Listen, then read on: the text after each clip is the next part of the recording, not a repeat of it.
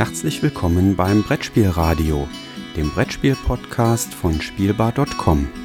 Hier am Mikrofon Jürgen Karler.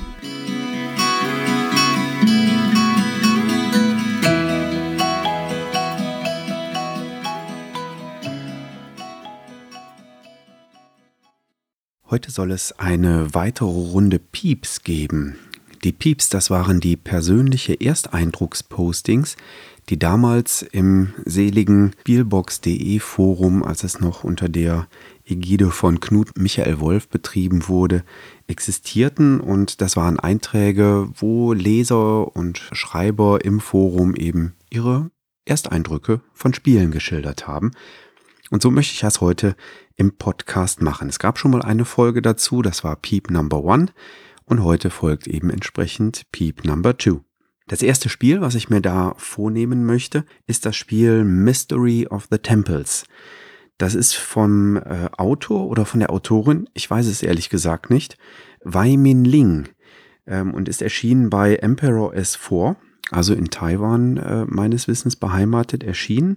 Ist ein Spiel für zwei bis vier Spieler, dauert 20 bis 40 Minuten, abhängig von der Spieleranzahl und funktioniert ab zehn Jahren aufwärts. So diese Rahmendaten würde ich auch durchaus bestätigen.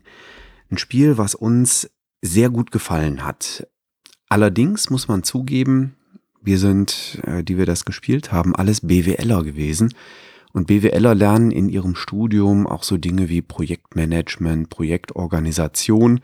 Und eine der Methoden, die man da kennenlernt, ist die Methode der Netzplantechnik, wenn es dann nämlich darum geht, in ähm, Projekten, wo etwas entstehen soll, wo etwas entwickelt werden soll, kritische Pfade zu identifizieren und schnellstmöglich zu durchlaufende Pfade zu äh, identifizieren und so eben ja, Chancen und Risiken im Projektmanagement ganz gut abwägen ähm, zu können. Und wenn man ganz ehrlich ist, dann ist Mystery of the Temple letztlich ein gespielter multidimensionaler Netzplan. Was tun wir bei Mystery of the Temple?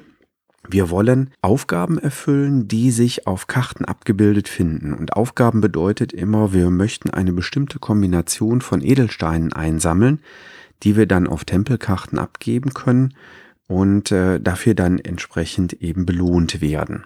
Und dafür laufen wir auf einem Parcours entlang mit unseren Spielfiguren. Dieser Parcours besteht aus Spielkarten und die einzelnen Spielkarten ermöglichen es uns eben, äh, Edelsteine einzusammeln, Edelsteine zu tauschen, etc. Wunderschöne Grafik, sehr, sehr schönes Material, ganz toll aufbereitet. Das Spiel kommt in einer kleinen Schachtel daher. Es hat uns richtig viel Spaß gemacht, das zu spielen. Wie gesagt, mit der kleinen Einschränkung, man muss ein kleines Fable für Operations Research und Optimierung durchaus haben. Also ne, Stichwort, wir spielen letztlich hier einen multidimensionalen Netzplan. Multidimensional deswegen, weil wir nicht nur auf ähm, das nächste Ziel hinsammeln, sondern auch schon zwei, drei Ziele im Voraus uns überlegen. Ach ja, wenn ich da eine bestimmte Kombination von Edelsteinen abgegeben habe, dann mache ich das danach an der anderen Stelle und danach gehe ich da an die dritte Stelle und gebe da auch noch Edelsteine ab. Und das bedeutet, dass man eben so für zwei, drei, ähm, ja, Edelsteingaben, die wir auf den Tempeln hinterlassen, ähm, dann auf unserem Parcours schon Edelsteine einsammeln. Mir hat es trotzdem richtig, richtig gut gefallen. Ähm, ein schönes kleines Spiel, was in einer kleinen Schachtel ähm, daherkommt, sich aber wirklich richtig groß anfühlt.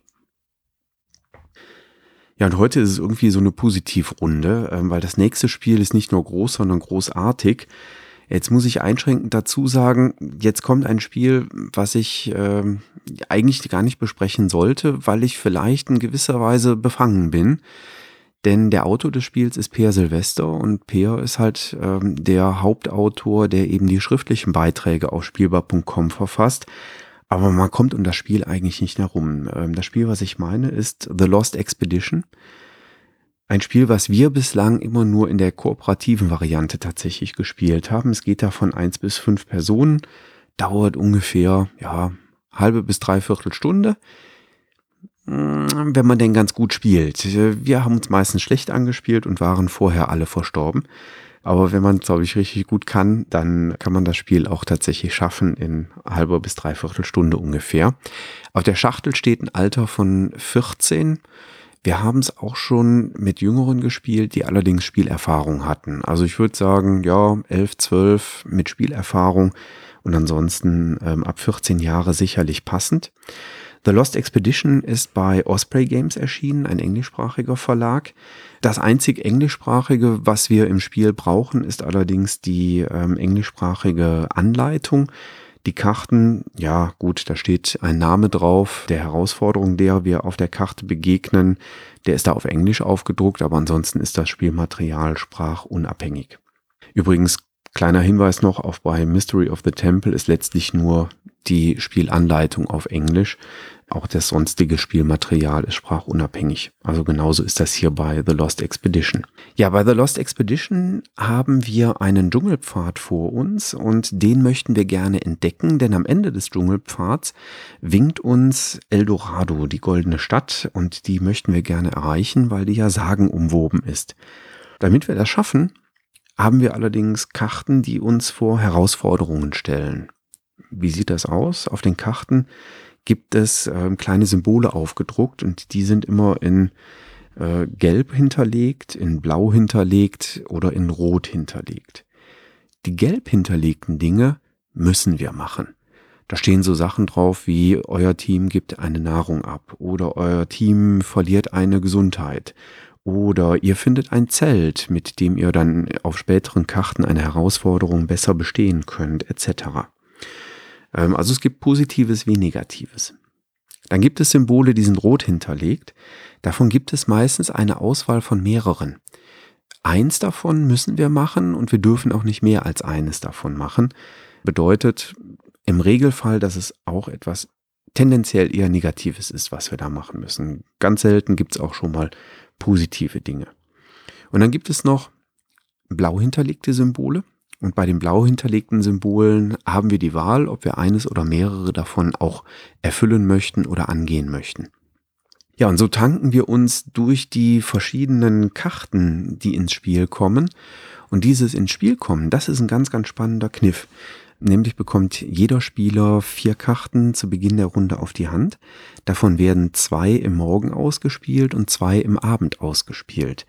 Im Morgen ausspielen bedeutet, die Karten werden gemäß einer Reihenfolge sortiert nach dem Ausspielen, die sich ergibt aus einer Zahl, die links unten auf der Karte abgebildet ist. Das heißt, wir spielen dann erst die niedrigen Zahlen und danach kommen erst die hohen Zahlen. Das hat auch Sinn, denn die niedrigen Zahlen geben uns meistens irgendetwas Positives, irgendeinen kleinen Vorteil. Bei den hohen Zahlen müssen wir meistens diese Vorteile dann wieder abgeben. Wir büßen also etwas ein, um diese Herausforderung, die auf der jeweiligen Karte abgebildet ist, zu bestehen. In den Abendstunden hingegen wird die Reihenfolge nicht sortiert. Das heißt, dann kommen die Karten in der Reihenfolge, in der sie ausgespielt werden.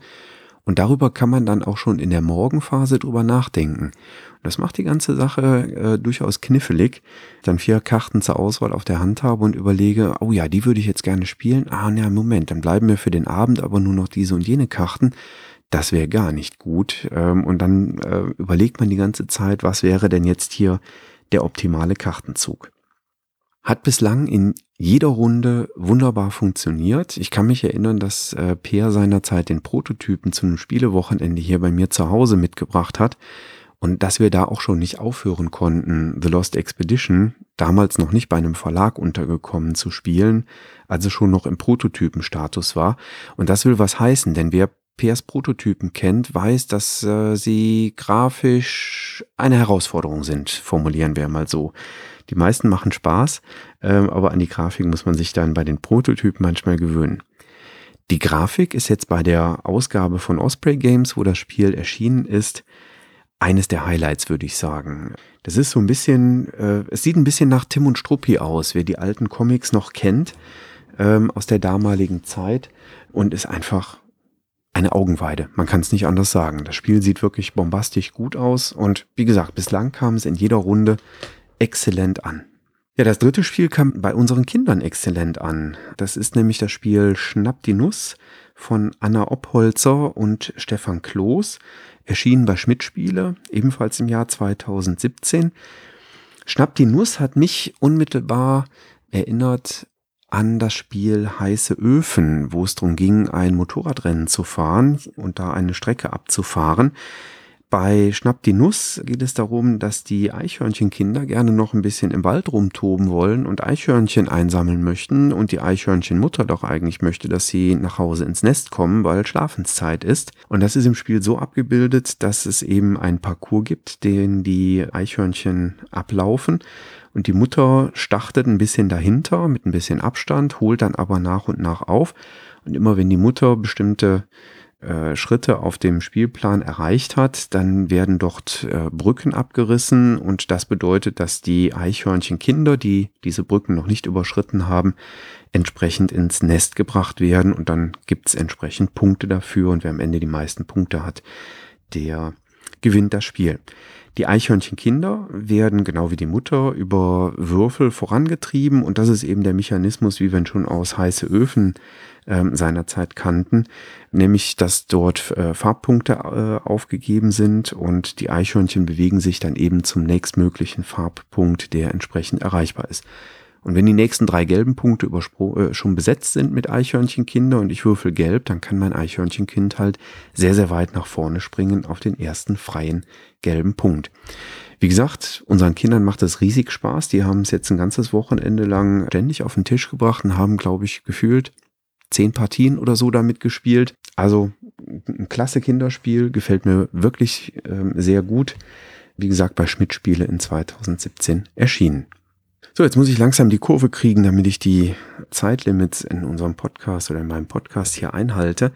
Deswegen ganz schnell zum vierten und letzten Spiel für die Piep Nummer 2 Ausgabe für heute.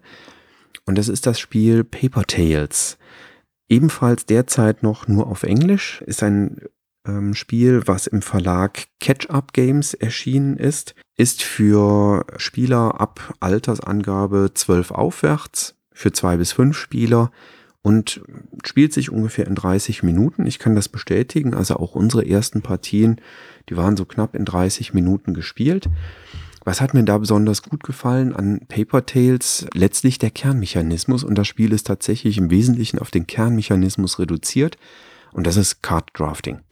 Ich bekomme ähm, über die vier Runden, die wir spielen, jeweils fünf Karten auf die Hand, suche mir eine davon aus, gebe die an den Nachbarn weiter. Von der anderen Seite kriege ich dann die vier Karten, die bei dem übrig geblieben sind, auf die Hand. Daraus versuche ich mir mein Deck aus fünf Karten aufzubauen.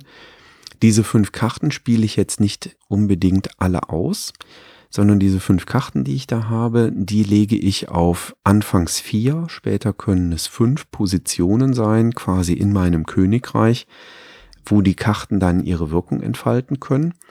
Und Ziel des Spiels ist es natürlich, möglichst viele Punkte zu kriegen. Und das kann ich zum Beispiel dadurch bekommen, dass ich die Kriege, die in jeder Runde ausgeführt werden, gegen meine Nachbarn, nämlich den linken und den rechten Nachbarn, ganz ähnlich wie bei Seven Wonders auch, eben durch mehr Stärke gewinne.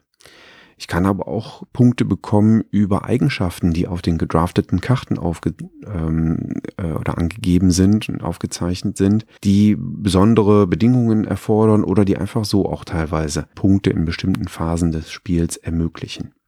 Und eine weitere Möglichkeit ist es, Punkte zu erzielen über Gebäude, die ich ausbaue. Jeder Spieler hat zu Beginn des Spiels ähm, fünf Gebäude zur Verfügung. Die gibt es in zwei Ausbaustufen, Stufe 1 und Stufe 2. In äh, Stufe 1 sind sie weniger stark, kosten aber auch weniger Ressourcen. Und in Stufe 2 sind sie eben entsprechend teurer, aber auch wertvoller. Die ganze Sache wird dadurch spannend, dass das Spiel sehr dynamisch ist, denn im Regelfall habe ich die Karten, die ich in mein Königreich ausspiele, nur eine oder zwei Runden vor mir ausliegen. Danach sind die Karten verbraucht und gehen eben auf den Ablagestapel, so dass sich mein Königreich die ganze Zeit verändert. Es ist also ein, kein Spiel, wo ich sehr langfristig planen muss, sondern eher taktisch geprägt. Ich schaue, was habe ich für fünf Karten dann nach dem Drafting auf der Hand. Welche Gebäude kann ich damit vielleicht bauen? Welche Vorteile kann ich erzielen, wenn ich verschiedene Karten kombiniere? Und das hat die ganze Sache, muss ich zugeben, sehr reizvoll gemacht. Das hat mir sehr gut gefallen hat der ganzen Runden oder den ganzen Runden, in denen wir das gespielt haben, äh, sehr gut gefallen. Und äh, ja, insofern ist das heute erneut wieder eine Runde äh, Pieps, persönliche Ersteindruckspostings, die durchweg positiv verlaufen. Also alles drei ähm, der englischsprachigen Spiele wirklich empfehlenswerte Spiele. Das Kinderspiel Schnapp die Nuss ist natürlich auch auf Deutsch verfügbar und auch das eine schöne Empfehlung. Wer heiße Öfen noch nicht hat, der sollte da sicherlich mal einen Blick drauf werfen. Das Material von Nuss ist äh, ebenfalls sehr schön. Noch als Ergänzung, das habe ich ganz vergessen, der Autor von Paper Tales ist, oh, jetzt spreche ich das bestimmt völlig falsch aus, ist Masato Uesugi. Ich hoffe, dass das halbwegs richtig ausgesprochen war. Wie gesagt, bei Catch-up Games erschienen. Ja, soweit zum Peep Number 2 für heute. Wie immer gilt, ich freue mich riesig über Feedback, was nach dem letzten Aufruf nach Feedback dann auch tatsächlich mal angekommen ist. Also ganz, ganz vielen lieben Dank an alle, die geschrieben haben. Das freut mich riesig. Die Abrufzahlen des Podcasts gehen tatsächlich weiter in die Höhe. Das freut mich riesig. Also es gibt anscheinend wirklich Interesse an kurzen, knappen Podcast zu Brettspielen. Ich freue mich, wenn ihr dabei bleibt und weiter dem Podcast gewogen bleibt. Empfehlt uns gerne weiter an Freunde.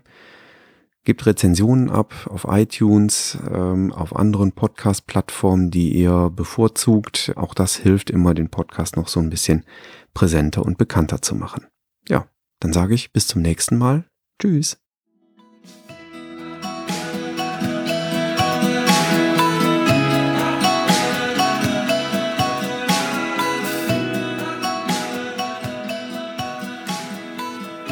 Vielen Dank fürs Zuhören. Feedback, Fragen und Anregungen bitte gerne an die E-Mail-Adresse info@spielbar.com als Kommentar direkt auf der Webseite spielbar.com oder in den Twitter-Feed spielbar-com.